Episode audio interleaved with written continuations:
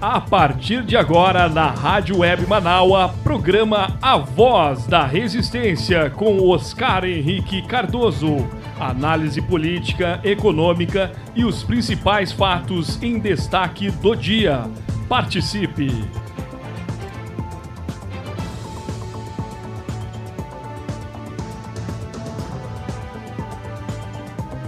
É, bom dia, gente. Meu bom dia para vocês que já estão me acompanhando aqui pela nossa rádio web Manaua, a voz da resistência. Que bom, que coisa boa a gente começar essa semana, né? Hoje, segunda-feira, dia 22 de novembro de 2021, céu de brigadeiro aqui na capital de todos os gaúchos, um calorão, um calorão que eu vou dizer para vocês, gente, tá muito quente.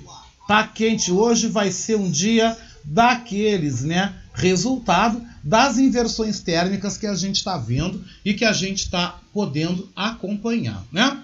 Nós estamos agora, só para vocês terem uma noção, nós estamos agora com o tempo bom aqui em Porto Alegre, tá céu claro de brigadeiro, não tem uma nuvem no céu.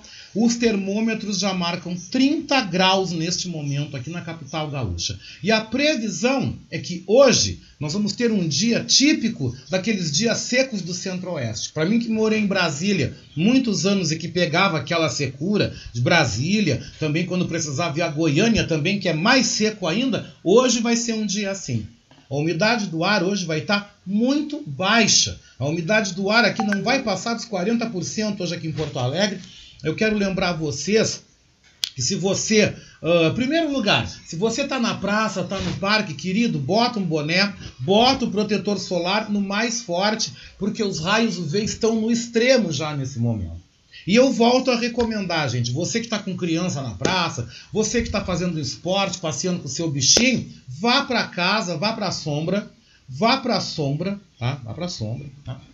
E deixe para sair depois das quatro da tarde porque os raios UV estão fortíssimos e vão estar mais fortes a partir de agora, né? A gente sabe que a partir do meio-dia até as duas da tarde os raios UV vão bombar e os termômetros em Porto Alegre, por causa desse calorão, essa secura, podem bater os 36 graus. Buenos Aires, gente, pode chegar também aos 33 hoje. Montevidéu também pode chegar aos 33 graus. Nós estamos com uma onda de calor forte no Cone Sul do Brasil. Mas é uma onda que está forte por aqui, pegando Porto Alegre, Montevidéu, Buenos Aires, um pedaço da Argentina e todo o território do Uruguai. Vai ser um dia muito quente para nós que estamos aqui no sul. Então, gente, vocês preparem-se. Água, se hidrate, tome água, tome suco. Se você precisar ir à rua, bote um boné, já estou com o meu bonezinho aqui, né? Protetor solar, não importa se você tem a pele clara ou a pele escura, né? você tem que botar um protetor solar igual, porque os raios UV, eles estão fortíssimos, gente. Eles estão muito fortes. Então, todo cuidado, gente, é pouco. Todo cuidado é pouco. Nós poderemos chegar aqui na capital aos 36 graus. Eu volto a repetir, eu acho que hoje deve ser, eu acho que é, é provável que tenhamos o dia mais quente do ano em Porto Alegre até agora. Então, se hidrate, vá para a sombra, evite atividade física nesse solaço a partir de agora. Evite, evite, para você não pegar uma insolação, para você não ter uma desidratação. E nos acompanhe, acompanhe a nossa Rádio Web Manaus, a nossa Voz da Resistência. Eu estou chegando com vocês até o meio-dia, né? Com o apoio técnico do Jefferson Sampaio, que está lá na ilha de Florianópolis, né? Na ilha mais linda do nosso sul do Brasil. Meu muito obrigado pelo apoio, muito obrigado por você, né? Tá com a gente também aqui apoiando o nosso programa, nos dando todo o suporte técnico que nós precisamos, né?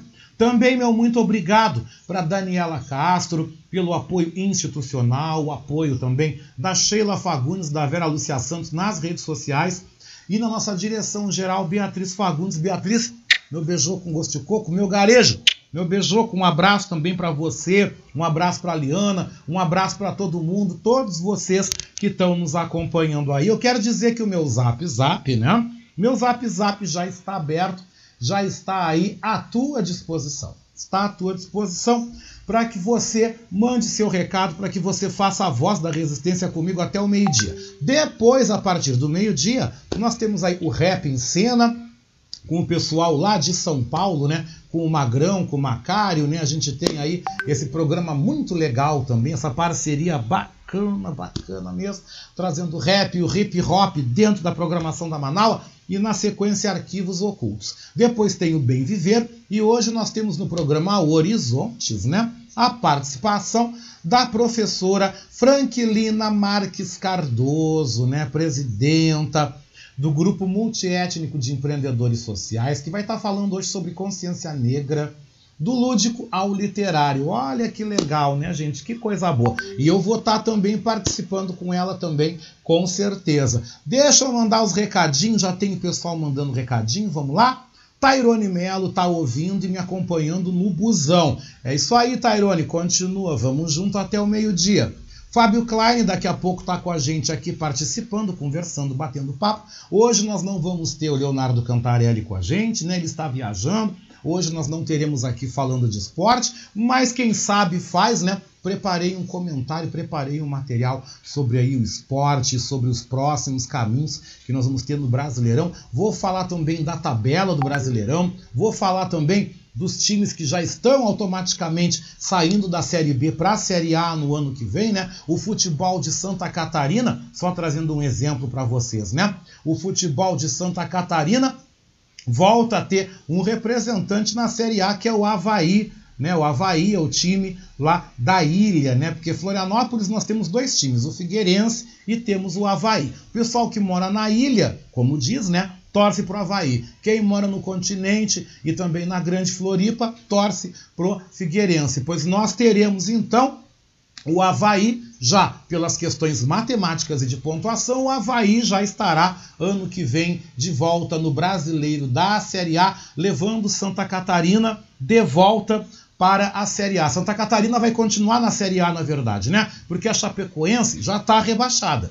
Chapecoense já, já, já caiu, matematicamente vai para a Série B. Mas Santa Catarina não vai ficar de fora da Série A, porque o Havaí time da ilha, né? O Havaí, o azul e branco, tá voltando então no ano que vem. E Goiás, Goiás terá também mais um representante no futebol da Série A. Eu estou falando do Goiás também, que automaticamente vai subir, automaticamente já estará também na Série A. Teremos também mais um time carioca, né? O Rio de Janeiro vem com seu futebol com força total. Infelizmente, o meu Vasco querido não volta para a Série A. O Vasco está na nona posição na Série B, mas o Botafogo está vindo. Então, nós teremos Botafogo, Fluminense e Flamengo, três times cariocas importantes. Nós teremos então na Série A no ano que vem. Vou falar mais disso na sequência, claro, para vocês. Meu beijoco com gosto de coco para Norma Amazone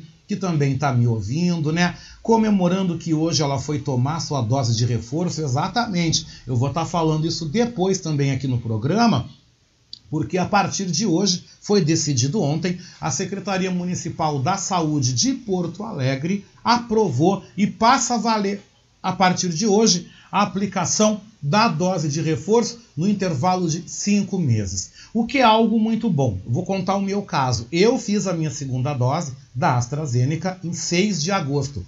Vou poder fazer em 6 de janeiro. Se não tivesse mudado essa regra, eu teria que fazer em 6 de fevereiro. Acontece que eu viajo para Tocantins para o casamento da minha filha, eu viajo no dia 28 de janeiro né? e volto no dia 8 de fevereiro. Já avisando para vocês que eu vou deixar uns programas aí uh, gravados, vou deixar alguma coisa, principalmente as revistas, eu vou deixar gravado nesse período em que eu não vou estar. Vão ser duas semanas, então dois sábados e dois domingos eu vou deixar programas especiais gravados porque eu estou indo para Tocantins, eu não sei como é que é a questão de conexão lá. Eu não sei se eu vou conseguir entrar ao vivo lá, se eu vou conseguir fazer alguma participação ao vivo de lá em nível de programa. Mandar recado, mandar zap, conversar com vocês, pode ser que eu consiga, mas eu não sei se eu vou conseguir transmitir aonde eu vou estar, eu não sei aonde eu vou estar. Né? Eu sei que eu vou para a cidade de Porto Nacional, mas eu não sei lá onde eu estarei. Vou levar o note, vou tentar entrar de lá. Se eu conseguir entrar de lá, pode ser que eu consiga fazer a voz da resistência lá de Tocantins no período que eu votar. Mas eu também não vou dar essa garantia a vocês. Por aí, uh, conseguinte, né, a gente prepara, né, faz aquele tipo período de férias dos apresentadores, que você deixa programa gravado, né, é o que eu vou fazer, né. Meu abraço para o meu querido Leonardo Meu Garejo, Tá me ouvindo também, né, meu garejo? Muita força e energia para todos nós, para ti também, meu querido, para a Liana, para tua família. Saúde, paz e muita coisa boa, né, meu garejo? Que calorão, né?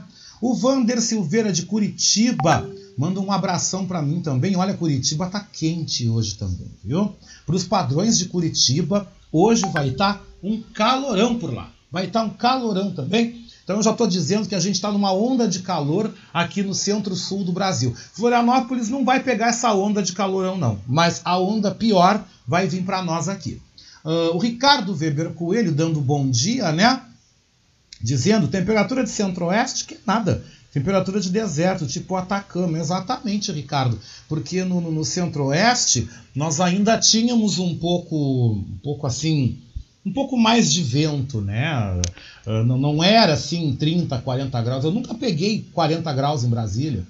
Eu já peguei uh, 35 em Goiânia, com umidade de 7%, quase morri, né? Então, o que eu vou pegar em Palmas, né? Porque como eu estou indo para Tocantins, a época que eu vou, né, para o casamento da minha filha lá em Tocantins, que vai ser em fevereiro, é o inverno deles. O que, que é o inverno deles? É chuva. Então, eu vou pegar um período chuvoso, ou como eles dizem, período do tempo bom, aonde ficam os pastos, os gramados, tudo verdinho, tudo colorido, por quê? Porque é época da chuva. Quando para nós é frio aqui, lá eles dizem que é o inverno meio verãozado. Por quê? Porque é seco e quente, mas é muito seco. Muito seco. A umidade relativa do ar em Tocantins cai muito, assim como Brasília. Cai muito, cai muito, cai muito, né? Então, uh, a gente também tem que se cuidar lá, botar bastante protetor solar, roupa clara, muito leve, porque Tocantins é muito quente.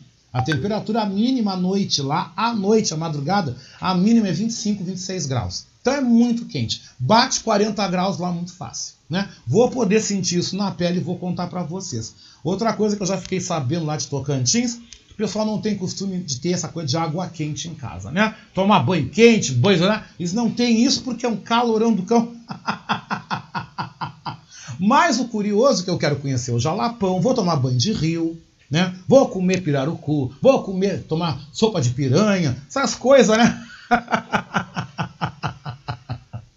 é, é, legal, viu, gente? É legal. Vai, vai ser uma experiência muito, muito legal poder estar tá lá e contar para vocês o que é estar tá num estado tão distante, num Brasil tão diferente do nosso aqui, né? A Vera Lúcia Santos, do Horizontes, né? Tá afastada, mas Horizontes é dela ainda, tá? Vem aqui divulgando, falando do programa hoje, né? Que alegria, que delícia, né? Hoje a gente tem aí no Horizontes a participação de mamãe. é minha mãe, eu vou dizer que não. Minha mãe, né?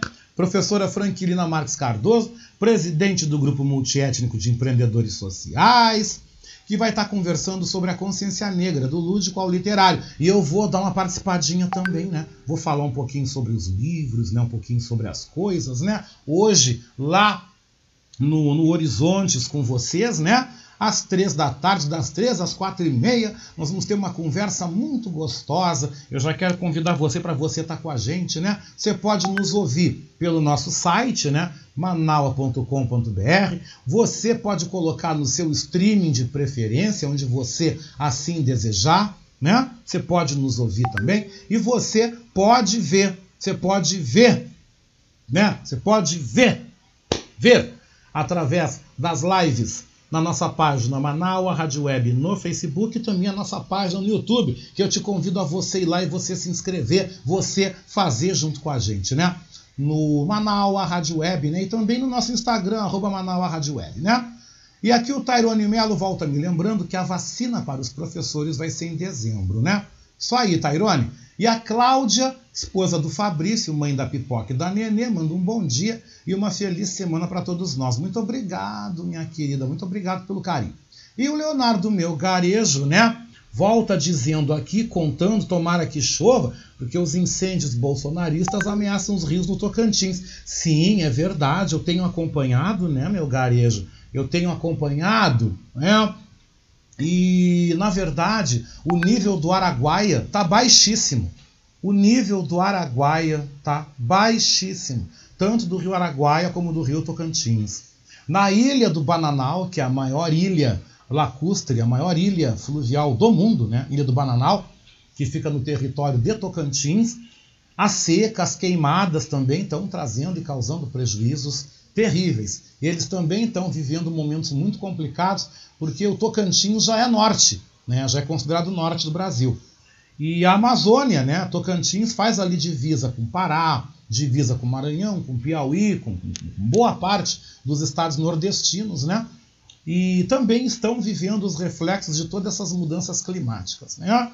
Palmas é uma capital extremamente quente, Palmas e Teresina são consideradas as capitais mais quentes do Brasil durante o ano todo. É comum dar 40 graus lá. E o meu garejo sugere né, que, nós, que, ele quer ouvir as histórias reais do que, que se passa por lá. Com certeza, meu garejo, eu vou levar o Note, né? Eu vou levar. E espero conseguir ter conexão, porque eu não sei aonde eu vou ficar, né? Mas eu espero conseguir fazer, né? Programa de lá, espero conseguir conversar com vocês de lá, transmitir de lá, de repente ter convidados do Tocantins também conversando com a gente, vai ser uma experiência muito legal, né? E ele diz para mim assim: pesquise e nos conta o que o povo pensa e fala do Matopiba. Ah, é legal, viu? Não deixa eu me esquecer que eu vou perguntar, tá? Eu vou inclusive conversar com meu genro depois, meu genro é tocantinense, mora em Tocantins. Meu genro tá lá, né? Depois eu vou perguntar para ele o que é o Matopiba, ver o que, que ele sabe. e a Lúcia dos Santos mandando recado. Ai, tava com saudade de ti, Lúcia. Vamos ouvir então o que, que tu mandas para nós. Bom dia, Lúcia! Bom dia, Oscar. Bom Manaus Altas. Bom, Oscar, continuando ainda sobre a reflexão né, desse clima aí essa loucura toda aqui, que tá esse calorão horroroso, né? Eu não sou muito do verão, te confesso, porque a gente passa mal, é ruim para trabalhar, é ruim para uma série de coisas. Mas é isso aí, né, Oscar? A gente também tem que ir refletindo sobre essas coisas e pensar bem na hora que a gente for votar para não dar o nosso voto para um, uma pessoa destruidora, né? E essas energias elas elas se acumulam, né? E elas vão vão se espalhando pelo mundo, né? Então, cada, cada, cada país tem que fazer a sua parte, né? E escolher um cara como Luiz Inácio Lula da Silva, que é um, um cara de uma grandiosidade enorme, um cara que, pelo amor de Deus, né, uh, uh, nos faz uh, nos perguntar, né, o que, que a gente está fazendo das nossas vidas, né? Por que essa escolha? Que, que algumas pessoas fizeram, né? E na sua grande maioria. Até aqui em Porto Alegre, né? Eu hoje peguei um ônibus, meu amigo, tão cheio, tão cheio assim, que não tinha espaço para botar os pés. Eu moro umas cinco paradas abaixo do fim da linha e quando ele chegou na minha parada ele já estava cheio. Aí passou um 10 para 7 que eu perdi e o outro a 7 e meia. Então aí a gente fica perguntando, né? Como é que o povo vota num cara que quer vender a carris, que quer doar tudo que a gente tem e que ainda não nos dá condições mínimas. A gente não saiu de um Covid para estar num ônibus tão cheio. Hoje tudo bem, as janelas estavam tudo abertas, né? Mas outro dia que eu peguei o um mesmo carro e estava chovendo, que foi semana passada, e tudo fechado, entende? Então, sabe, a gente não, não consegue entender essa, essa mentalidade, né? Essa mentalidade da maldade. Por isso que a gente está aqui na Rádio Manaus para entender um pouco essas coisas e aprender contigo. Parabéns porque eu te segui aí nas redes sociais e vi o trabalho lindo que tu está fazendo, meu amigo. Parabéns, parabéns. Tu sabe que tu mora no meu coração. A minha filha amou a tua mãezinha, amou, gostou muito da tua mãe. E eu vou mandar um, um zap para ela para ver se ela que ela tá de aula, né? Para ver se ela consegue ouvir o programa Horizontes hoje. A tua mãe é de uma grandeza incrível, incrível. Por isso que ela tem esse filho maravilhoso. Um beijo no teu coração. Muito obrigada. Ai, obrigado, Lúcia. Eu que te agradeço pelas palavras. Amei ver a Carol. Adorei a tua filha. Muito feliz com esse momento dela estar na faculdade e dela e de tantos jovens negros e negras estarem estudando e mudarem o perfil e a cara do ensino superior brasileiro, né? Graças à luta que foi aprovada pelo governo Luiz Inácio Lula da Silva e que teve o Estatuto da Igualdade Racial implantado, texto do senador Paulo Paim do Rio Grande do Sul, porque eu dou nome aos bois, a gente tem que dar nome a quem faz, dar glória a quem tem glória, a gente tem que dizer, graças, graças a todos eles, graças ao professor Edson Cardoso, que era assessor do senador Paulo Paim, dentro do gabinete do senador Paulo Paim, professor Edson Cardoso, que hoje está na Bahia, uma das grandes referências no estudo na questão das ações afirmativas no Brasil, jornalista e professor, editor do jornal Iroim, que é um jornal muito importante e que permeia e que norteia os caminhos também dos estudos acerca da questão uh, das ações afirmativas e a questão racial no Brasil. É um jornal, eu não sei se continua sendo publicado ainda. Eu sei que nós, quando estava na Fundação Palmares, nós apoiamos em algumas ocasiões aí o trabalho do Heroim, com certeza faz um trabalho fundamental. Uh, o professor Edson Cardoso foi aquele que assessorou o senador Paim, aquele que se sentou ao lado do senador Paim, e que juntos no Congresso Nacional, e eu pude acompanhar essa luta de perto, porque eu estava também lá dentro do gabinete do senador Paim acompanhando a construção do estatuto, nós vimos aí ser implantado aí e sancionado pelo presidente Luiz Inácio Lula da Silva o Estatuto da Igualdade Racial. É um documento histórico, pela primeira vez na história do Brasil, nós temos um conjunto de leis que normatizam a política de igualdade e de inclusão para a população negra na sociedade brasileira. Isso é importante a gente dizer. Nós temos que dar nome aos bois. Nós temos que trabalhar e lutar pela volta de Lula ao poder. Nós temos que fazer. Porque o mundo chegou numa encruzilhada. Ou nós vamos para o buraco, ou nós morremos todos juntos de fome, ou podemos morrer de insolação porque essa loucura do tempo, isso aí que está acontecendo, gente, é mudança climática. Isso aí é reflexo das mais de 75 mil queimadas que foram registradas na Amazônia. Não é eu que falei isso. Quem fala isso são, inclusive, aí os órgãos de governo, os órgãos que, que controlam, os órgãos que veem aquilo que está acontecendo lá na Amazônia, que aí comprovam. Foram mais de 75 mil queimadas na Amazônia só esse ano. Nós vimos esse descontrole com o desmatamento. Estamos vendo o descontrole. Vocês viram que o Pantanal ardeu quase todo em chamas. Mas magicamente, magicamente o Pantanal está dando novamente sinais de vida. Eu me emocionei com uma matéria que eu vi esses dias, eu não sei se foi na Globo News ou na CNN, das plantas nascendo, das folhas nascendo em meio às cinzas das queimadas. É vida, é a terra resistindo, é Gaia, é dando recado ao mundo, que mesmo com tanta tentativa de destruição, a força e a regeneração da natureza, ela é uma renovação, ela é uma guibara, como eu digo, né? A terra é uma guibara, a terra é, a terra é fantástica.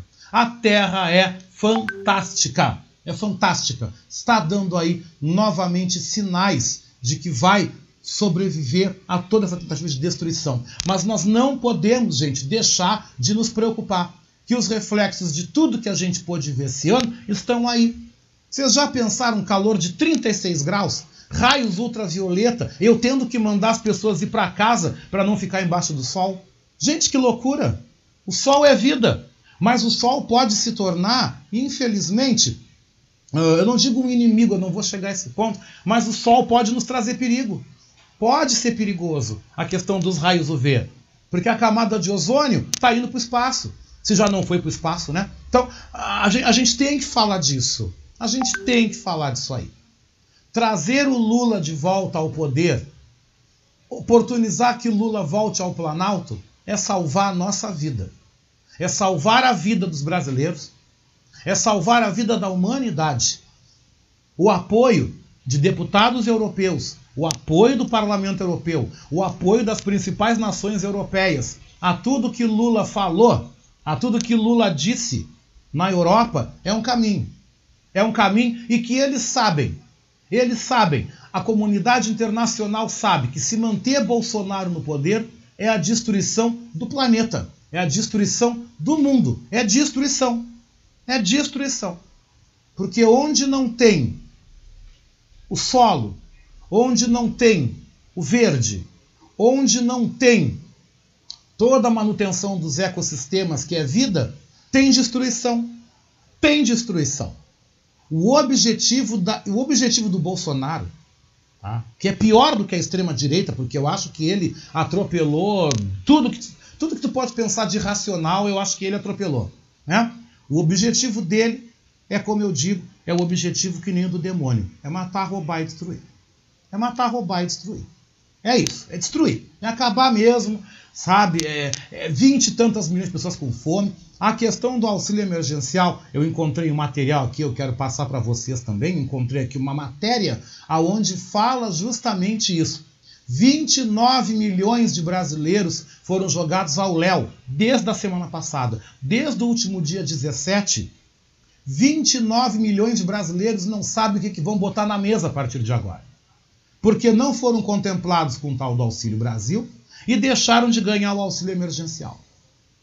29 milhões de pessoas, gente, não sabem o que, que vão botar na mesa. E ainda vem gente querer defender. Ainda vem gente querer brigar comigo, ainda vem gente querendo defender isso. 29 milhões de pessoas. Vocês pararam para pensar o que, que é 29 milhões de pessoas que não sabem o que vão pôr na mesa? Eu, graças a Deus, eu sei que quando terminar o programa, eu sei o que eu vou ter à mesa. Porque eu vou sair daqui, eu vou cozinhar. Eu vou na minha dispensa, eu sei o almoço que eu vou poder fazer para minha mãe. Eu sei o que, que nós vamos poder comer. Mas me dói no peito ver que 29 milhões de pessoas vão chegar daqui a pouco ao meio-dia sem saber o que, que vão comer. E tem gente que apoia isso. Tem gente que apoia. Me desculpe. O que, que eu vou dizer das pessoas que apoiam?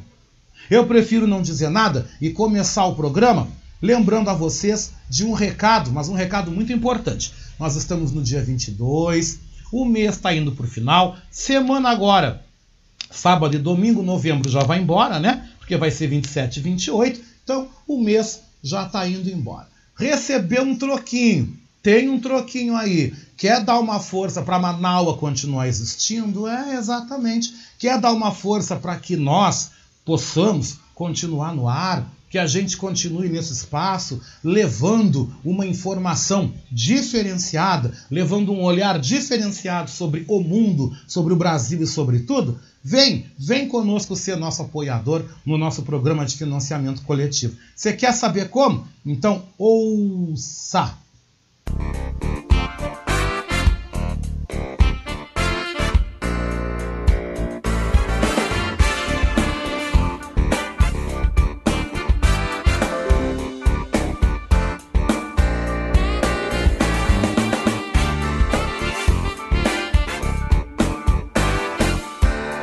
Eu quero convidar você que ouve o programa Voz da Resistência a ser nosso amigo da Rádio Web Manaua.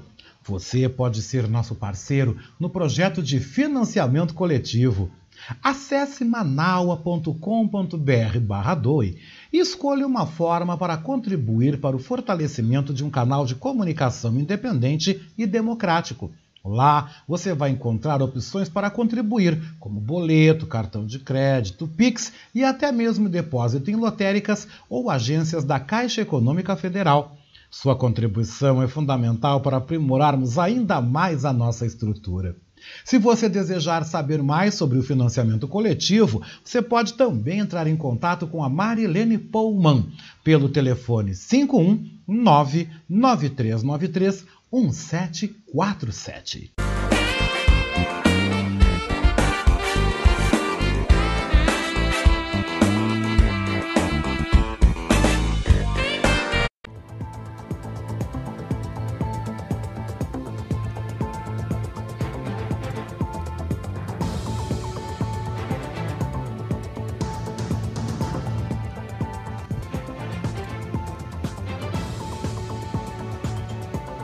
11 horas 2 minutos, 11 horas 2 minutos. E antes de entrar na nossa matéria de abre, aqui da nossa segunda hora da Voz da Resistência, o nosso professor Tairone Melo, que é um geógrafo, é um professor de geografia, mestre também em geografia, nos manda aí um material, creio que seja um, um, um áudio dele, creio que seja alguma coisa, falando sobre a questão das mudanças climáticas que nós estamos vivendo. Vamos ouvir?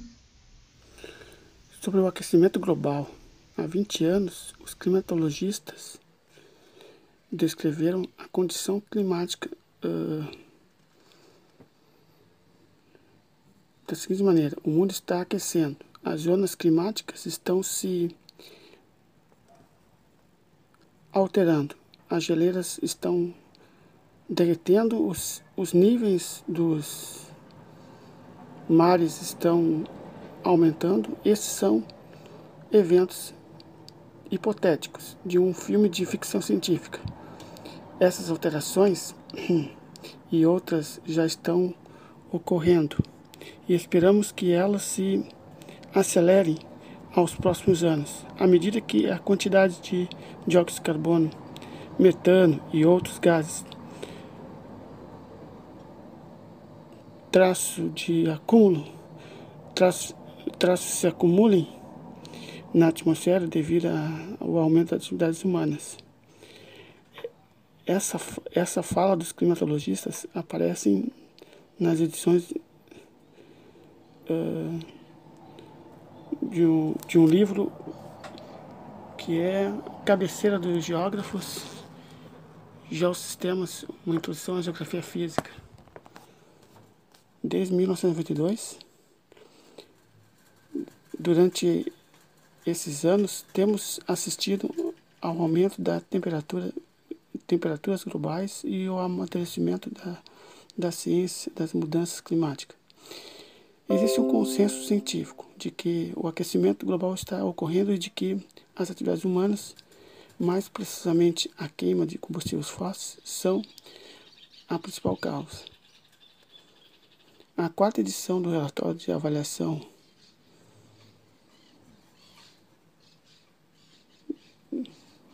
produzido pelo painel intergovernamental sobre mudanças climáticas, diz, uh, conclui que é o seguinte: o aquecimento do sistema climático é inequivocado, é inequívoco e é evidente nas observações de aumento das temperaturas médias do ar e dos oceanos, derretimento de neve e pelo e de neve e gelo, né, por todo o mundo e o aumento do nível médio do mar.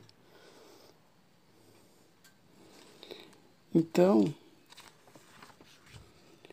a maioria dos aumentos observados nas temperaturas médias globais desde a segunda metade do século XX muito provavelmente é devido ao, ao, ao aumento antropogênico das concentrações de gases de estufa. Então, é, essa é a contribuição né, sobre a importante tarefa de reduzir a produção, a demanda de produção dos principais países capitalistas, a China e os Estados Unidos. Um abraço. Olha só, gente, que legal, professor Tairone Melo. Tairone, obrigado. Olha, o Tairone nos deu uma aula aqui, gente. Olha, nos deu uma aula aqui simples e a gente sentadinho aqui, vocês aí em casa, né? Ouvindo um professor, um mestre em geografia, nos falar sobre a questão das mudanças climáticas. Batairone, muito obrigado. Adorei. Adorei realmente o que tu falou para nós, viu? Gostei muito mesmo, tá? Gostei do que você disse. Mas o Ricardo Weber Coelho, né? Trazendo aqui aquela. ah, eu sou obrigado a rir, gente porque um, ele é divertido nos recados. Eu adoro os recados que ele manda pra ele diz assim: sopa de piranha? Bom, piranha é um peixe. Quem pensou outra coisa aí tem a mente suja. tem horrores de receita na internet. Eu não sei quem é que pensou, eu não pensei. Eu falei sopa de piranha porque eu sei que no norte se come sopa de piranha. Lá em Tocantins Inclusive no Lago de Palmas, né? Porque Palmas, onde é a capital, também tem um lago que foi construído ali para uma hidrelétrica, né? Então foi feito o Lago de Palmas. Ele é um lago artificial, assim como o Lago Paranoá em Brasília, porque Palmas é uma mini Brasília. Palmas é uma réplica de Brasília, tá? Palmas tem a maior praça do Brasil e uma das maiores do mundo, que é a praça onde fica o centro geodésico. Sabe o que é o centro geodésico? É onde tem lá um monumento que marca o meio do território brasileiro. Porque Palmas está no meio do Brasil. No meio, no centro do país está a cidade de Palmas. Então tem essa praça, onde tem o centro geodésico, e o Palácio Araguaia, onde fica a sede do governo de Tocantins, que é um dos palácios mais modernos, mais novos do Brasil. Tocantins é um estado muito novo, Tocantins tem 27 anos, né? Então tem essa praça gigante, com monumentos, com. Cara, isso que é uma coisa assim enorme, gigante, e dali saem algumas ruas, e Palmas é semelhante a Brasília tem a quadra tal, setor tal, lote tal, os endereços são iguais a Brasília. A cidade também é toda setorizada. Tem o setor pá, setor pá, setor pá, é que nem Goiânia e Brasília. Então foi construída e projetada também com obras de Oscar Niemeyer, com obras de Burle Marx, também em Palmas. É né? uma cidade aí que tem quase 300 mil habitantes. É uma das menores capitais brasileiras. É tipo Vitória, né? Tipo Florianópolis, né? Florianópolis tem um pouco mais, mas Palmas não chega a 300 mil habitantes. E tem o tal do centro geodésico. E também, né? Tem o Lago de Palmas, onde tem uma praia artificial, que o pessoal vai lá, pode pegar barco, ir para uma ilha artificial. E tem uma parte do Lago de Palmas que tem piranhas. Então eles dizem, né, para as pessoas tomarem cuidado e não entrar no rio, não entrar no lago com alguma coisa que possa chamar a atenção das piranhas. No caso assim, ó, se você tem um machucado, se você tem uma ferida, não entra, porque a piranha, se ela sente o cheiro de sangue, ela vem e te ataca. Né? Então tem alguns cuidados que o pessoal que mora lá diz que tem que tomar. Aonde a minha filha vai morar também, Porto Nacional, também tem praia, né? Ali do lado da cidade dela passa o rio Tocantins tem um lago e tem o rio Tocantins que margeia a cidade. E tem praia também de rio. E também tem que se tomar esse cuidado com as piranhas. Então, mas o que, que eles fazem com as piranhas? Eles pescam e fazem sopa de piranha, fazem piranha frita como petisco, né? Assim como muita carne de sol, usam muito a carne de sol, né? Fazem muitos petiscos com carne de sol com aqueles peixes enormes, né? O pirarucu, o tambaqui, que são peixes amazônicos, mas que também se encontram em Tocantins, né? Peixes grandes, peixes de quilo, né? Peixes de couro, né? Aqueles peixes grandes, reforçados. Então tem uma culinária muito interessante. Carne de sol, caju, doces de caju, mangas cristalizadas. Olha, eu espero poder comer essas coisas e contar para vocês, né? Bode, buchada de bode. ai, ai, ai, tem essas coisas também, né? Tem muito forró e muito sertanejo, né? Também a terra dos sertanejos também, né? Mistura o sertanejo com forró, porque mistura o norte com o centro-oeste, né? Então é bastante curioso. Tocantins também, que tem muita soja, tem muito agronegócio, muitas cabeças de boi, muito gado. Então é, é um lugar assim bem curioso e também muitas reservas indígenas, né? Tem uma população indígena muito curiosa e também os quilombolas, né? Tem ali quilombos muito grandes também em Tocantins, que eram áreas que serviram de refúgio dos escravos fugitivos, né? E lá constituíram quilombos. Então, Tocantins tem muito da cultura negra, indígena e também a presença portuguesa. Vai ser bastante interessante essa presença, essa estada lá a partir de 28 de janeiro até dia 8 de fevereiro. Vou ficar 10 dias lá para o casamento da minha filha, né? Olha que coisa legal, coisa divertida, né? Mas, gente, continuando o programa, né? Deixando de falar um pouco das minhas coisas, né? Se deixar, eu vou até amanhã falando. Eu quero aproveitar e abrir o nosso programa mandando um abraço para o meu querido Felipe Magnus, né? Que também está no Rio de Janeiro, em Santa Teresa, nos ouvindo. Finalmente parece que o sol abriu por lá, né? Então eu quero começar o programa, gente, dizendo que nós temos que falar em consciência negra sim. Nós ainda temos que continuar falando, porque um levantamento, um estudo feito pelo Instituto Sou da Paz confirma que as crianças negras são 3,7% mais vítimas de armas de fogo. Morrem em meio a conflitos, ou bala perdida, ou mesmo executadas, né? São três vezes, são 3,7% mais crianças negras que morrem por vítima de violência do que crianças brancas. E a repórter Aline Costa, da agência Rádio Web em Salvador, nos traz uma entrevista com um especialista que chama atenção para isso sim. Nós temos que falar de racismo, porque o racismo mata e mata muito no Brasil. Confira.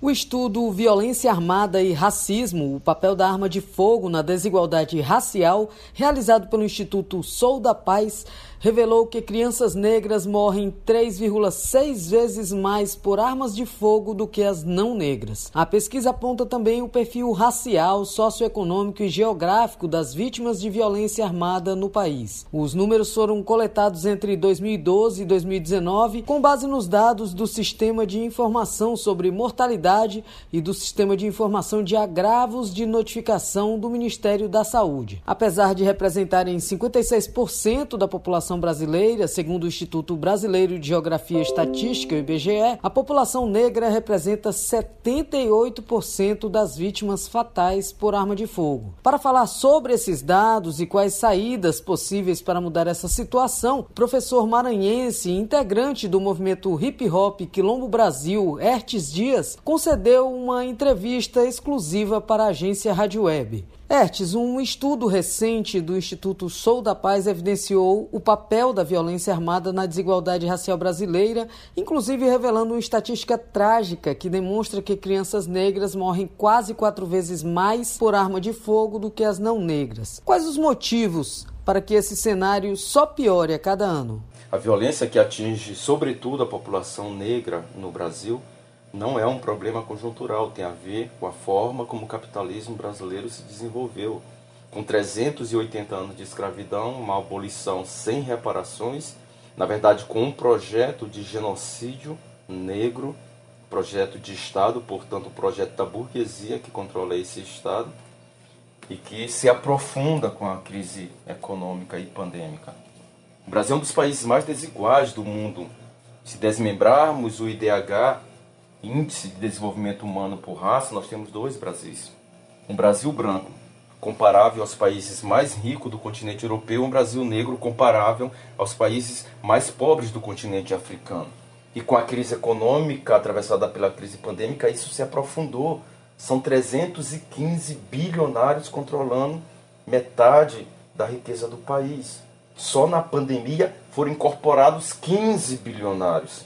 E esses não são negros, são brancos. Enquanto na outra ponta você tem 116 milhões de pessoas vivendo de segurança alimentar. 20 milhões que tem a certeza que não vai comer, passam fome cotidianamente. Dessas, 75% são negros e são negras. Ou seja, existe uma seletividade racial no Brasil. E à medida que se destrói com as políticas públicas, a tendência é que essa situação tende a se aprofundar, já que os negros são a maioria da classe trabalhadora. Certo. Etes, junto ao racismo, a flexibilização do acesso às armas é um fator que contribui para essa realidade? Em primeiro lugar, é importante a gente entender que essa flexibilização não foi para o conjunto da sociedade não foi para os trabalhadores, muito menos para a população negra. Na verdade, foi para os grandes latifundiários organizar a sua jagunçada, as suas milícias, os frequentadores de clube de tiros que são classe média branca, um perfil muito parecido com aqueles que estavam nos atos do 7 de setembro convocado pelo governo Bolsonaro. Um colecionador hoje pode ter 60 armas em casa, 10 colecionadores organiza aí um agrupamento de 600 600 homens armados. Mas na verdade essa violência que expõe cada vez mais os nossos adolescentes e nossas crianças, ela tem a ver com a situação que a gente vive nesse momento. São 90 milhões de pessoas fora do mercado formal de trabalho. E a vulnerabilidade dessas famílias acabam aprofundando a vulnerabilidade das suas crianças. Sem contar que nós temos um governo assumidamente racista que naturaliza o genocídio negro e indígena, sendo que o movimento negro deu uma batalha para que essa matança em massa de negros e negras fosse caracterizado como genocídio, porque à medida que você caracteriza, você tem que ter política para isso. E o governo faz justamente o contrário, naturaliza. Agora, tudo isso tem a ver também com a forma como a sociedade brasileira está organizada, a seletividade racial. Porque mesmo durante o governo do PT, que aparentava ter uma estagnação da violência, se mantinha muito alta, mas estagnada, mas quando você desmembra esses dados também por raça, chegamos à conclusão de que, enquanto aumentava entre as mulheres negras entre a juventude negra, diminuía entre os jovens brancos e as mulheres brancas. Então é um problema que está estritamente vinculado à forma como a sociedade capitalista está organizada. E por ser uma sociedade muito racista, a tendência é que cada vez a população negra seja mais penalizada. Na década de 90, o pico do genocídio era 25 anos, depois 20 anos. Agora está chegando a 14 anos, porque tem a ver com a destruição de políticas públicas e de postos de trabalho também. É muito importante a gente fazer essa relação. Perfeito. E qual seria a saída para essa situação? Bom, diante dessa situação, qual a saída? Se a gente conclui que a violência racial no Brasil está estritamente vinculada a forma como o capitalismo está estruturado, então é necessário que haja medidas estruturais, drásticas, não podem ser medidas paliativas. É necessário resgatar a política de reparações históricas. Para acabar com a violência contra os indígenas e os quilombolas, é necessário expropriar o latifúndio, expropriar o agronegócio, fazer reforma agrária, titular as terras e remanescentes de quilombos e demarcar as terras indígenas, inclusive para impedir que as periferias dos grandes centros urbanos fiquem inchados da forma como se encontram nesse momento. É importante também que haja um plano de construção de obras públicas com redução da jornada de trabalho para que a gente possa também resolver o problema do emprego que atinge a classe trabalhadora e, portanto, atinge os negros, que são a maioria absoluta da classe trabalhadora nesse país. É necessário desmilitarizar a PM. O Brasil é um dos poucos países do mundo que manteve as PMs depois da queda da ditadura militar, porque tem a ver com a profunda desigualdade racial do nosso país. É necessário também revogar as leis racistas, como a lei antidroga que foi aprovada durante o governo do PT, que aumentou em massa o encarceramento no Brasil, e também a lei anticrime do Moro e do Bolsonaro, que foi aprovada agora, infelizmente, com apoio da esquerda, do PT, do PCdoB e do PSOL. É necessário sim legalizar as drogas, porque é a forma que você tem de combater o tráfico. Agora é importante também taxar essas grandes fortunas, expropriar as 100 maiores empresas que controlam a riqueza desse país. Então essas são medidas drásticas que estão combinadas à luta pela construção do socialismo, porque isso não vai se realizar por dentro do capitalismo. Então a luta contra o racismo está combinada com a luta contra o capitalismo. E a luta para resolver os problemas negros, as demandas negras, ela também estão estrategicamente vinculada à revolução socialista no nosso país. Caso contrário, a gente vai se aprofundar mais ainda essa situação de guerra em nosso país que atinge majoritariamente os negros e as negras. Ok, obrigada, Hertz. A gente conversou com o professor maranhense, integrante do movimento hip hop Quilombo Brasil, Hertz Dias. Agência Rádio Web de Salvador, Aline Costa. Interessante essa entrevista, gente. Agora 11 horas e 21 minutos, 11 e 21, para vocês verem que a gente não pode passar paninho. A gente não pode passar paninho em certas coisas. Dizer que não, porque uh, enquanto vamos, não vamos discutir certos assuntos, vamos falar então sobre a questão aí da, da, da, miséria, a questão da violência. A miséria e a violência são produtos do racismo estrutural que nós temos no nosso Brasil fazem parte de um racismo estrutural, fazem parte de uma chaga que após a falsa liberdade da princesa Isabel, a gente viu aí a falsa libertação, a falsa liberdade, a gente está vendo tudo isso, gente. Vocês querem ver mais um exemplo que eu vou trazer para vocês da questão da violência? Foi o que se viu no Rio de Janeiro, né? Principalmente é o que se viu neste final de semana, quando oito corpos foram retirados de um mangue em São Gonçalo, no Grande Rio, onde moradores falam em nove mortos pela polícia militar. A polícia que mata, né? A polícia ao qual eu trouxe informação, que foi semana passada, eu tenho até aqui essa, essa, essa informação, deixa eu pegar aqui para vocês. Uh, eu, deixa eu ver se eu tenho aqui. Eu, eu, eu tinha, eu tinha trazido, eu tinha, eu tinha, tinha preparado uma, uma, uma informação para vocês. Aqui, isso mesmo, gente. Reportagem da revista Isto É, nesse fim de semana, qual mostra que a Polícia Militar do Estado do Rio de Janeiro matou 4,7 vezes mais negros e pardos do que brancos né? Nos últimos 15 anos. Olha aí, mais um exemplo que eu trago para vocês, tá? Porque moradores do complexo do Salgueiro, em São Gonçalo, no Grande Rio, afirmam ter retirado pelo menos nove corpos de um manguezal no bairro das Palmeiras. Isso na manhã de hoje. Na manhã de hoje. O fim de semana lá foi de intensos tiroteios entre a polícia e traficantes, onde um policial militar também morreu. Né?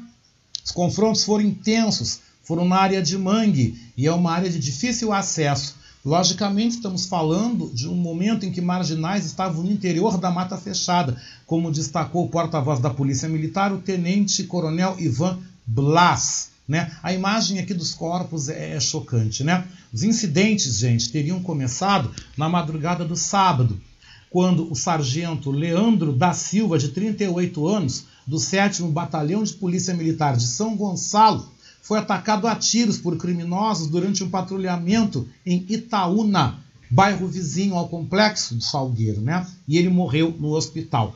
O BOP então foi mobilizado e os embates se acirraram. Uma, uma idosa foi atingida por uma bala perdida também no meio da confusão. Moradores disseram que foi uma chacina e os corpos foram enfileirados e cobertos por lençóis ali na região. Corpos jogados no mangue, muita gente conhecida morreu. Aqui uma imagem de mães gritando, mães chorando. E quem são essas mães? São negros. Porque a miséria tem cor, gente. A violência e a exclusão tem cor. E é negra, é parda. Então, a pessoa que vem com essa bobagem falando para mim que ah, enquanto se discutia a consciência negra e não se discutia uma consciência humana, o mundo não vai melhorar. Falou besteira, vai levar. Porque nós temos que falar em consciência negra assim. Nós temos que falar em respeito, em dignidade e acesso para a comunidade negra. Porque eu estou vendo aqui as imagens, estão fortes, estão no G1, na página G1 do Rio de Janeiro. Eles não estão mostrando tão explícito, mas dá para ver ali mães e homens em volta dos corpos e são pessoas negras. São negros. Porque a miséria tem cara, a miséria tem nome, a miséria tem exclusão. É negra. E vocês querem ver o que eu estava falando também? Eu vou apresentar aqui agora uma matéria da colega jornalista Adriana Mesquita, da agência Rádio Web, onde ela fala, gente, que o Auxílio Brasil, né, o substituto do Bolsa Família, deixa 29 milhões de brasileiros sem assistência. São 29 milhões de negros, de pardos, que não vão ter o que comer. Vocês querem ouvir? Ouçam essa matéria para vocês verem que se não tem razão aquilo que eu estou dizendo.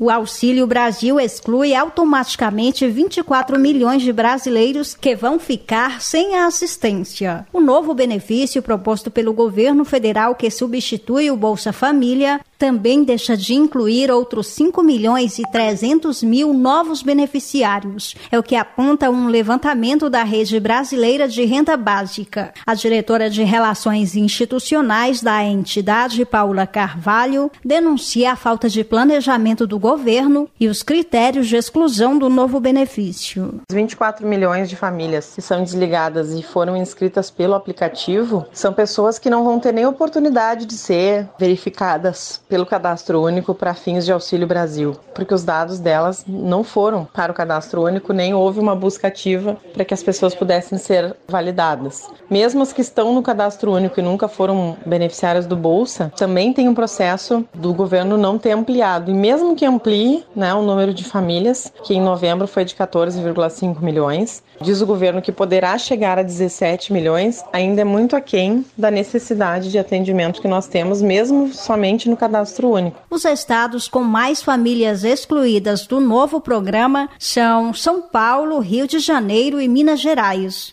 Paola analisa o impacto dessa exclusão em meio ao cenário de desemprego e alta inflação no país. Em 2020, a pandemia não foi pior em virtude da redistribuição de renda, da possibilidade dos trabalhadores informais, autônomos e desempregados terem o um mínimo de sobrevivência e o impacto maior foi quando o auxílio foi de 600 reais. E fundamentalmente, ao não fazer esse dinheiro circular, isso vai impactar a vida diretamente de toda a economia, fundamentalmente nos municípios. O governo de Jair Bolsonaro ainda aguarda a votação da PEC dos precatórios no Senado, que tem como objetivo abrir espaço no orçamento para custear o Auxílio Brasil. Agência Rádio Web de Brasília, Adriana Mesquita.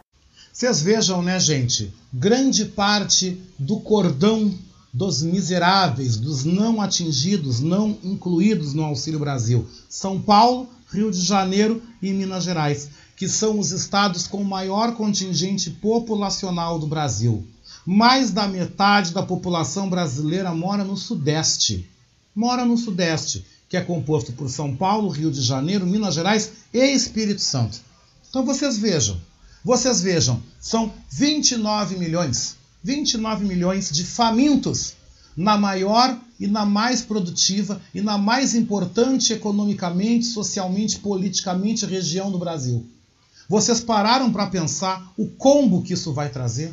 O combo, que isso é um combo, um combo de coisas, um combo em que tudo só vai piorar. Brasil é um caldeirão prestes a explodir. Vocês imaginem 29 milhões de pessoas sem saber o que vai botar no fogo para comer agora ao meio-dia. 29 milhões. Pararam para pensar nisso aí? Se você não parou, então pensa. Vamos então à participação aqui dos nossos ouvintes, né? Felipe Magnus, né? Meu querido colega aqui da Aguibar Edições, meu editor gráfico aqui que está no Rio de Janeiro, é gaúcho, mora no Rio de Janeiro, tá aqui me falando que realmente a miséria tem cor e a polícia continua propagando a cultura do racismo e da tortura desde a ditadura. O Felipe pode falar muito bem isso, porque ele mora na cidade do Rio de Janeiro e a gente cansa de conversar e de compartilhar, né, Felipe? Coisas que até ele vê, coisas que até quem mora no Rio de Janeiro vê, né? Da truculência da polícia. E da polícia que quando bate, bate em mulher, bate em criança e bate em homem negro. Vamos lembrar que a polícia dá palma negrada mesmo. Bate mesmo. Bate porque a função da polícia militar, quando foi criada, era essa. A função é a repressão. É a repressão e repressão e repressão. Tá? A função é essa. Né? E, na verdade, a situação do Rio de Janeiro é um grande enxuga-gelo. É um grande enxuga-gelo que tem que passar por uma mudança radical. Mas aí os cariocas têm que radicalmente adotarem uma postura de mudança radical. Tem que mudar.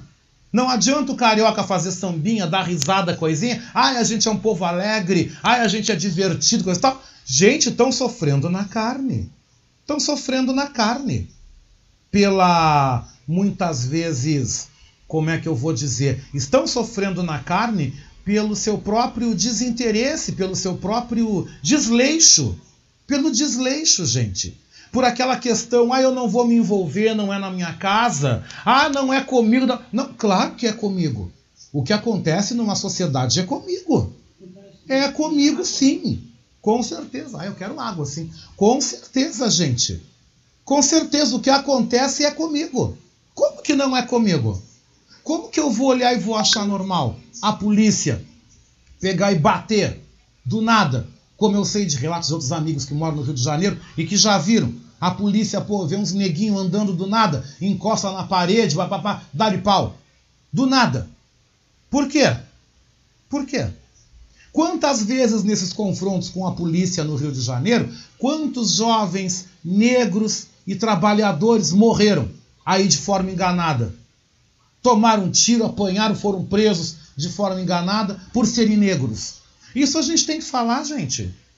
Aqui no Sul a gente tem um racismo pesado, mas no Rio também nós temos um racismo pesado. No Rio de Janeiro isso também é muito gritante.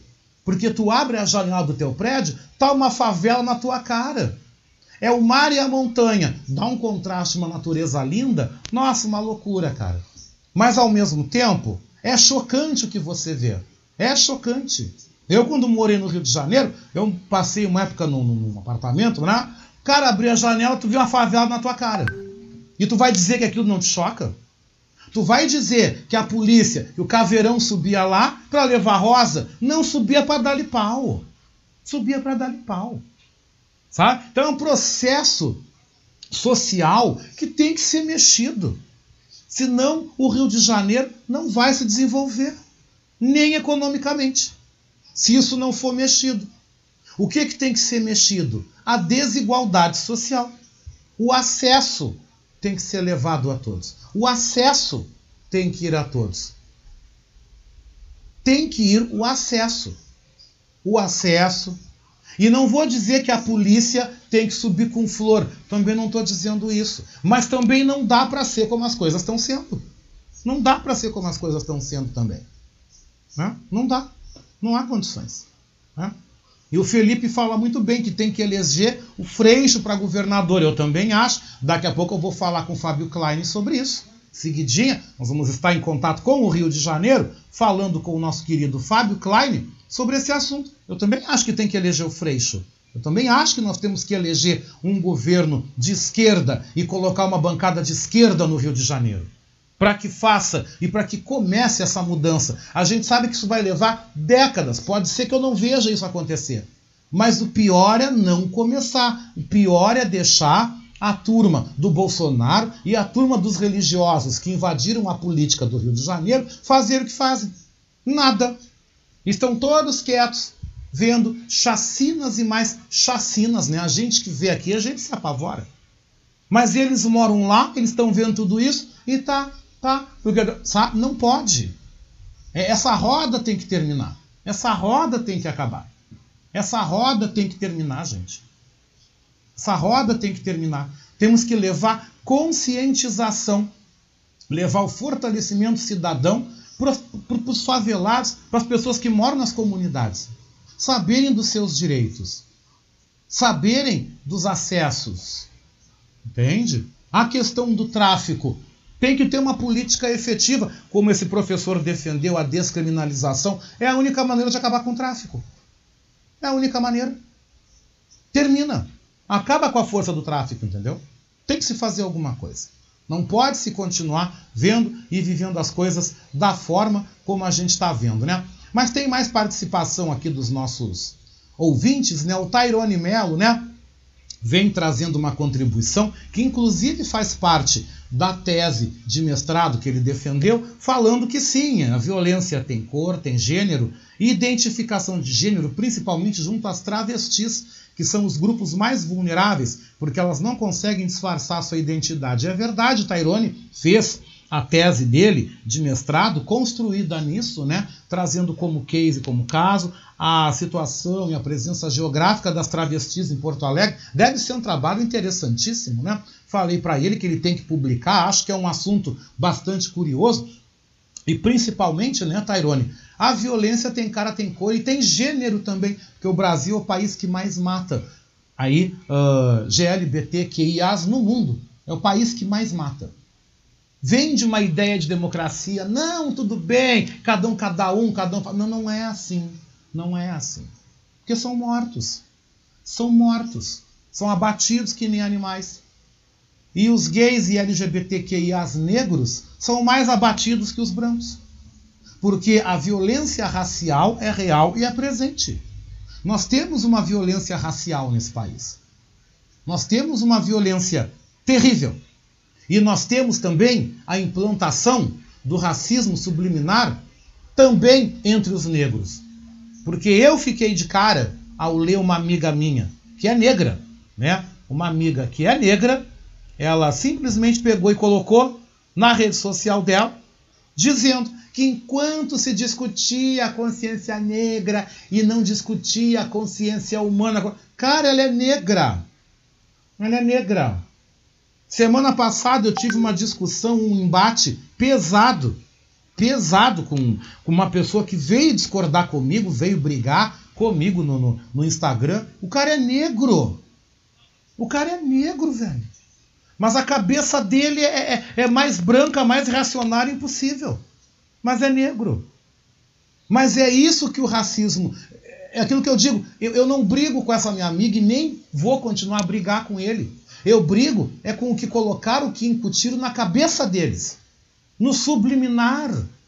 No subliminar da inferioridade. Porque a partir do momento que o negro e que uma negra não querem discutir o racismo, não querem falar do que eles vivem, é porque a mente deles foi lobotomizada. A mente deles foi cauterizada. Foi cauterizada. A mente dessas pessoas foi cauterizada. E não ver o que está ao seu redor. Não se indignar com o que está ao seu redor. Não se indignar com o fato de ver que eu estou aqui em casa, graças a Deus eu tenho uma comida, eu tenho um alimento, 29 milhões não vão ter, e desses 29 milhões, 80% são negros e pardos. E pior, essas mães lá em São Gonçalo que estão chorando, essas mulheres que estão lá em São Gonçalo, no Rio de Janeiro, chorando, essas mulheres são negras, essas mulheres são pardas, essas mulheres são mestiças. Porque não acontecem chacinas no Recreio, na Barra, no Leblon, na Gávea, em Ipanema, Copacabana, na Tijuca, no Maracanã. Você não vai ver chacina nesses lugares. Agora, na Baixada, São Gonçalo, né? outras áreas do Rio de Janeiro, outras áreas do Grande Rio, né? aí você vai ver esse tipo de coisa. Por quê? Porque lá está a população negra, população parda, população mestiça, em lugares que foram politicamente negligenciados. Você nunca vai ver um troço desse em Jacarepaguá. Você não vai ver uma chacina. Bom, também o dia que aconteceu uma chacina, um troço no Leblon, vai cair o mundo. Por quê? Porque atingiu a classe alta, né? Que a classe alta tá lá cauterizada, vivendo num mundo à parte. Tem carro blindado, blinda a janela do apartamento, né? Eles vivem outra realidade, mas não vivem a realidade da Rocinha que está na cara deles. Né? A Rocinha está em São Conrado, está na cara do dos Burga. Prédio lindo e o favelão atrás. A maior favela do Brasil. São mais de um milhão quase de pessoas morando ali. Né? Só aí eles não vêm. E o Ricardo Weber Coelho volta dizendo que daí uma pessoa pública sem noção vai para as redes dizer que tem que ter o Dia da Consciência Branca. Sabe quem foi que falou isso nas redes sociais? Regina Duarte. Ó, oh, oh, oh, né? Porque a arte já abandonou aquele corpo. E ele diz que ela é uma ridícula. Não, ela não é ridícula, ela é maldosa. Ela é uma pessoa má. Ela já mostrou que ela é uma pessoa má. Ela não é ridícula. Ridículo é alguém que faz uma bobagem, alguém que diz uma besteira. Não, não. Ela é má. Essas pessoas que vão para a rede social dizer isso são pessoas más. Pessoas más. Porque uma pessoa pública, um artista, uma pessoa que tem um acesso maior em relação a outros na sociedade, quando abre a boca e diz uma coisa dessa, são pessoas más. É gente má. É mal. Índole má, sentimento mal, coração mal. Né? Mal. Não é brincadeira. Se eu, Oscar, abrir a boca e disser uma coisa dessa, é uma pessoa má. Porque vendo tudo que tu vê e dizer que não, nós temos que falar de uma consciência humana. Para quê? Enquanto a gente falar de consciência negra, mas não, e a consciência não tem cor. Olha, enquanto você vir com esse pensamento, na boa. Primeiro lugar, não vem diretamente para mim dizer isso, porque educadamente eu vou lhe responder. Eu não vou xingar que eu não gosto de baixaria, mas educadamente eu vou te responder. Educadamente eu vou te dar um retorno. Tá? Você pode ter certeza disso. Porque você vem dizer, para não se falar em consciência negra, quando você abre a internet e vê uma chacina, nove mortos, a maioria negra, quando você vê no material que eu apresentei, na matéria da Aline Costa de Salvador, aonde as crianças negras são 3,6% mais vítimas de morte por armas de fogo no Brasil em relação às crianças brancas. Quando você vê levantamento feito pelo Instituto da Segurança Pública do Estado do Rio de Janeiro, que confirma que nos últimos 15 anos Uh, a Polícia Militar do Rio de Janeiro matou 4,7 vezes mais negros e pardos do que brancos? Você vir falar para mim que nós temos que discutir consciência humana, me desculpe. Eu não vou discutir consciência humana, eu vou discutir consciência negra. Eu vou falar de violência, eu vou falar de exclusão, eu vou falar de gente passando fome, porque é o povo preto, é o povo pardo. São essas pessoas que não estão tendo voz e não estão tendo representação neste momento tão doído. A Lúcia dos Santos volta participando aqui. Eu vou pular a pauta do programa, eu vou inverter a pauta. Eu tinha várias coisas. Em seguida eu já venho com o Fábio Klein, direto do Rio de Janeiro. Vamos ouvir a Lúcia então. Oscar, eu voltei para te dizer que sim, eu discuto sim com esse tipo de cabeça, né? Com esse tipo de pessoa que acha que a consciência tem que ser humana, né? A consciência humana passa pela aceitação da minha cor, pelo respeito da minha cor. Então a consciência humana não é bem assim como se fala, não, porque o negro sempre foi pisado em cima e sempre foi inferiorizado. Todas as casas de família que eu fui trabalhar, as pessoas eram brancas.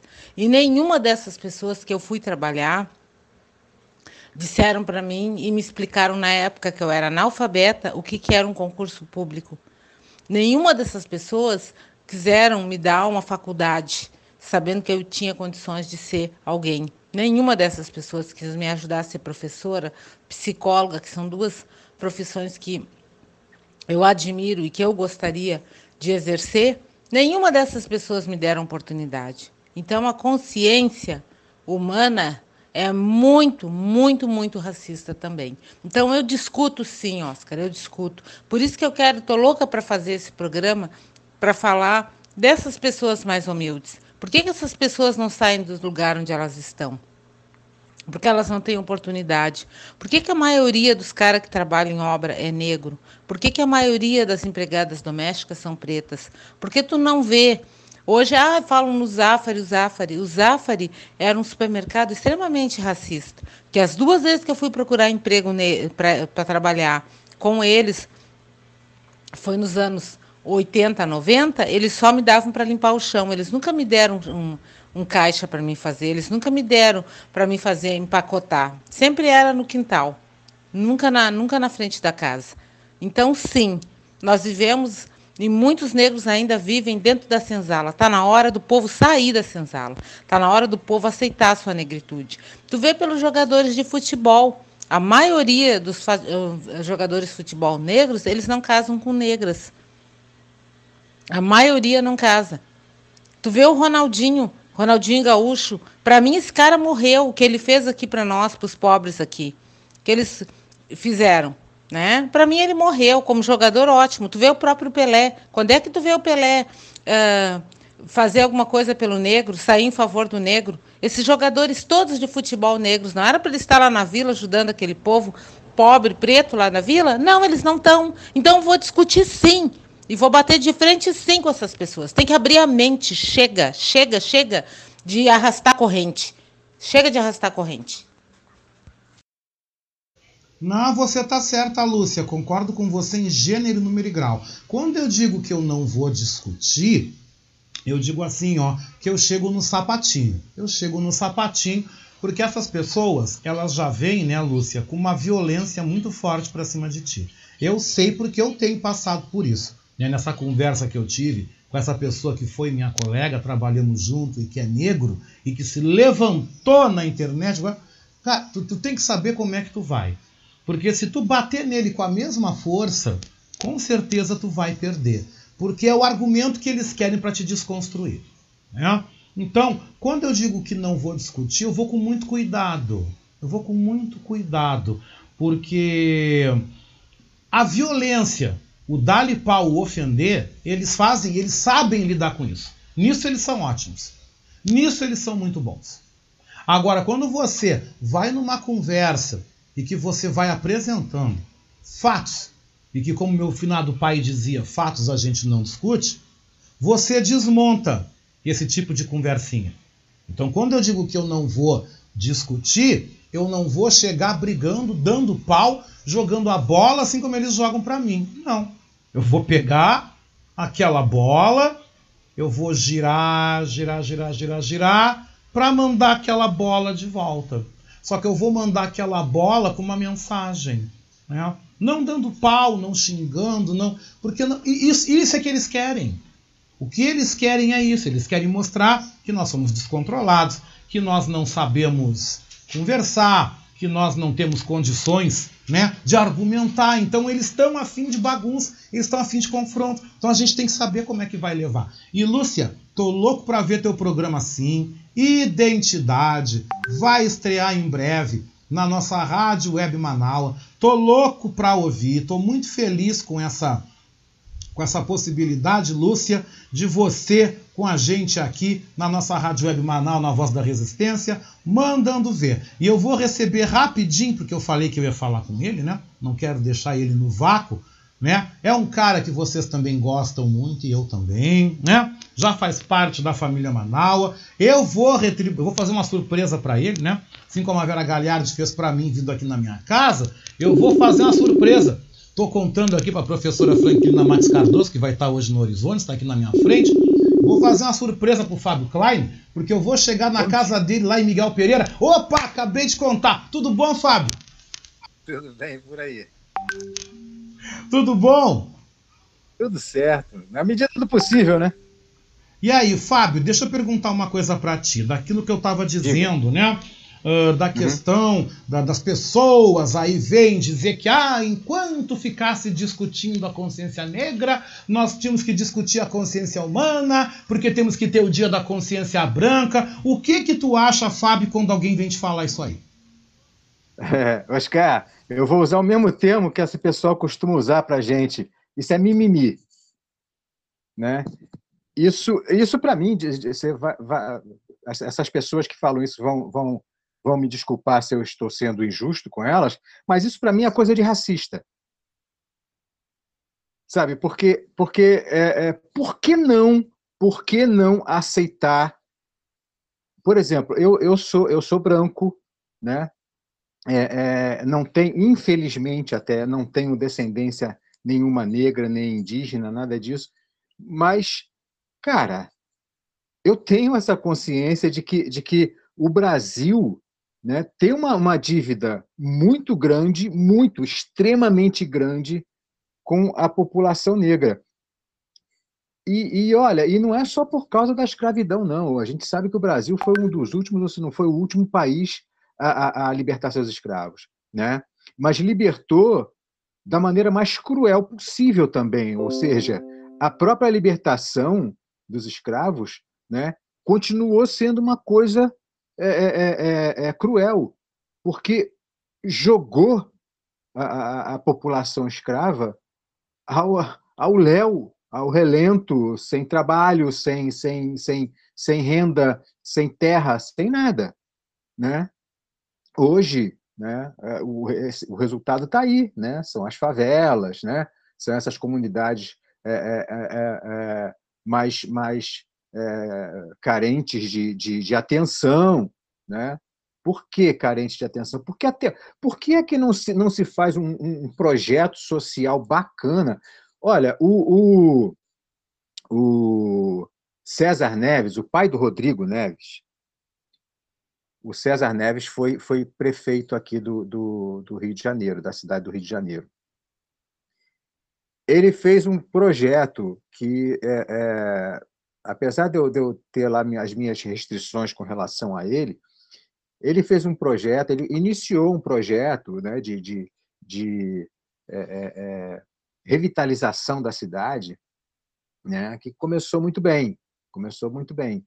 Né. Só que esse projeto, ele começou onde? Onde queria começar? Ele começou na zona sul do Rio de Janeiro. Né? Zona sul do Rio de Janeiro o quê? Copacabana, Ipanema, Leblon, né? É, e, e não se estendeu tanto. Né?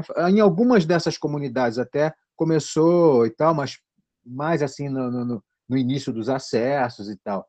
Né? Não foi uma coisa aprofundada, não, eh, não entraram nas favelas para dar uma, uma, uma, uma, uma arrumada bacana nas favelas, entendeu? e por que isso? Exatamente por causa disso. Daí, é, vem, vem, exatamente daí, vem desse, dessa, desse racismo, vem da escravidão, vem disso tudo, porque lá, é, quando, quando os negros foram, foram libertados, os negros e as negras foram libertados, né, que foram se, se, se abrigar em qualquer lugar que encontraram, onde é que eles encontraram lugar? Encontraram na, na, na, na nos, nos barrancos dos morros, né? ali não era de ninguém, né, e tal, e eles ocuparam, foram ocupando, ocupando, ocupando, e foi virando uma população imensa, como, por exemplo, né, a Rocinha. A Rocinha não se limita só ao morro, né, a Rocinha tem uma, uma, uma, uma, uma área também imensa na, na, na Baixada ali, né, e é, eu acho que essa, essa história de, de, de, de consciência consciência branca, mais ridícula ainda. Né? E, infelizmente, Oscar, vem de uma pessoa da minha categoria de trabalho, né? infelizmente. Assim como esse tal de Mário Frias também, que está lá na, na Secretaria Especial de Cultura. Né? São duas pessoas né, que né, é, realmente não representam a nossa categoria. É uma vergonha esses posicionamentos deles, é uma vergonha né? Mário Frias andando armado lá por dentro da, da, da, da Secretaria de Cultura, né? É, é, oprimindo uh, funcionários, enfim. Né? Isso realmente não me representa. E eu não esperava outra coisa sair, sair, sair da, da, da, boca dessa moça, sabe por quê? Porque ela mesma falou que, né, né, que não houve ditadura, né? Ela falou isso com todas as letras, né, naquela entrevista que ela que ela saiu zangadinha, saiu magoadinha, tadinha. Né? Enfim, Oscar, eu acho isso muito ridículo, eu acho isso, isso uma atitude altamente racista. E altamente maldosa, né, Fábio? Porque sim, claro. no não, racismo, sim, racismo, existe a maldade. Essas pessoas, elas não são. Ah, porque não. não. Inclusive, pessoas negras dizem isso. Eu estava contando um caso sim, de sim. uma amiga que pegou e me botou um post desse na rede social. Eu caí duro quando eu, quando eu li aquilo, porque eu disse, pelo amor de Deus, uma pessoa negra, e bem negra, dizer isso. Isso aí tem uma dose. No caso dela, eu digo idiotice. No caso dela, eu já digo é idiota. Mas em outros casos, são pessoas más. É gente de índole má. É gente má. Sim, mas quem é racista é mal. Uma, uma pessoa racista é uma pessoa má, é uma pessoa do mal. Né? Você não pode nunca falar que uma pessoa que é racista é uma pessoa do bem, porque não é. Não dá para. Eh, como essas essas pessoas se intitulam de bem, né? Elas são de bem, sim, elas são de bem com as coisas que elas gostam, elas são de bens, né? Elas gostam de bens, né? Para mim, quando a pessoa é boa, é uma pessoa do bem. Eu nunca uso essa expressão que eles costumam usar, pessoa de bem. Pessoa de bem é de bem com o quê? É de bem com a vida? Nem sempre, porque uma pessoa que é racista não é de bem com a vida. A partir do momento que uma pessoa é, que é diferente dela incomoda a ela, então não é de bem com a vida, não é de bem com o mundo, não é de bem com nada. Né? Então, é, não é uma pessoa do bem. Eu chamo as pessoas boas, realmente boas, as pessoas que são é, humanas, as pessoas que têm empatia, as pessoas que lutam contra todos esses preconceitos, uma pessoa que é antifascista, né? É, são pessoas do bem, do bem, que é muito diferente de pessoa de bem. As pessoas de bem, nós conhecemos muito bem essas pessoas de bem que estão aí é, falando de, de família tradicional, né? É, etc, etc, armando, querendo arma, se armar para se proteger. Se proteger do quê? Se proteger do quê? Né? Se, pro, se proteger da, da, da, da, da responsabilidade, da, da, responsabilidade que, que, a, que o poder público não assume de proteger a própria população. Quem tem que proteger a população é o poder público. A população não tem que sair armada dando um tiro para se proteger. É obrigação do poder público proteger a população. Eu não tenho que andar armado para me proteger. Isso vai, vai virar um faroeste, isso aqui daqui a pouco. Né? Vai virar um faroeste. Andar com a, com a cartucheira aqui, com o colt, com, com, com o, o, o revólver na cinta, né? e um esbarra no outro, sai dando tiro no outro. É assim que vai ser? É isso. Não, e outra coisa, né, Fábio? Vocês que estão no Rio de Janeiro, vocês que vivem no Rio, pô, vocês já vivem uma realidade, cara, insuportável. Tem, tem que mudar. Freixo para governador, tu não acha? Com, com, com certeza, claro que sim. Já, já, já. Eu não, não, não penso duas vezes a respeito disso. Né? Não penso duas vezes a, a, a respeito disso. A, até porque o Freixo é meu correligionário, né? Do meu partido. Então, eu não tenho nem, nem como, não teria nem como né, falar o contrário. Mas eu falo de coração, eu não falo só por, por, por questões de fidelidade partidária. Eu falo de coração. O Freixo é meu candidato, e assim como o Molon é meu candidato a senador também aqui pelo Rio de Janeiro. Né? E, e como eu tenho também o meu, meu já tenho o meu candidato a deputado, né, que, é, que é, é, já, já, já, já se colocou à disposição do partido, e eu acho muito bom. É claro, Oscar, não tem, não tem, eu acho que hoje não vai ter outro nome melhor, até porque, até porque o, o, o Freixo né, é, é, é parceiro do, do, do, do ex-presidente Lula, vai fechar com o Lula, acredito até que o PT feche com o PSB aqui no Rio de Janeiro para apoiar o Freixo. Né? Acredito seriamente nisso, acho que vai caminhar para isso. Né? E vai ser muito bom. Se isso acontecer. Tu acha vai que vai bom. ter uma convergência aí? Tu acha que o PSOL também, junto com o PT, podem fazer esse grande bloco para vir com o Freixo? Olha, eu não sei, eu não sei como é que anda o PSOL com relação ao Freixo, né? Não sei se anda magoado pela saída do Freixo, né? Eu não sei. Mas é, é, é possível que sim, é possível que sim. Se não no primeiro turno, no segundo turno, né? No primeiro turno, não sei, eu tenho lá minhas dúvidas. Mas eu também não sei como é que anda essa relação do pessoal com, com o, o Freixo. Né? Se, se rola uma mágoa e tal, não sei o quê. Mas eu, eu espero que feche uma grande, uma grande coalizão de esquerda progressista aqui no Rio de Janeiro para a gente apoiar o Freixo, a gente eleger o Freixo. A gente precisa do Freixo, assim como a gente precisa do presidente Lula no, no, no, na presidência. Com certeza. Fábio, meu tempo acabou, querido. Obrigado. Isso, e a gente volta lá. de repente na sexta ou na segunda a conversar. Sábado, aliás, quarta-feira eu tô contigo te vendo no submundo, tá? Grande abraço. Maravilha, maravilha. Até quarta, Oscar, até quarta, pessoal. Um beijo grande. Boa semana para todas e todos.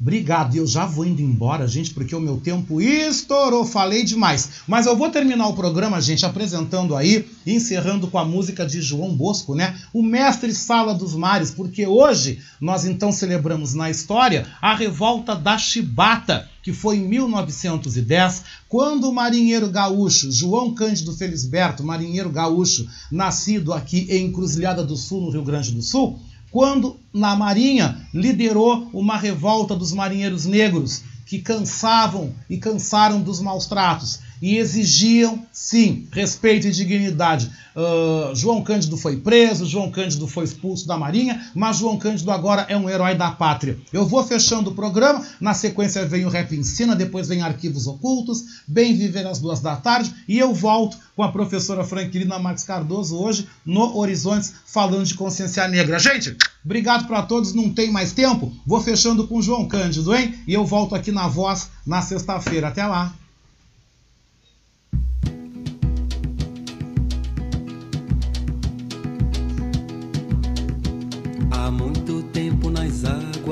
Guanabara, o dragão do mar reapareceu na figura de um bravo feiticeiro, a quem a história não esqueceu. Conhecido como navegante negro, tinha dignidade de um mestre-sala, e ao acenar pelo mar na alegria das regatas. Foi soldado no porto pelas mocinhas francesas, jovens polacas e por batalhões de mulatas. Gubra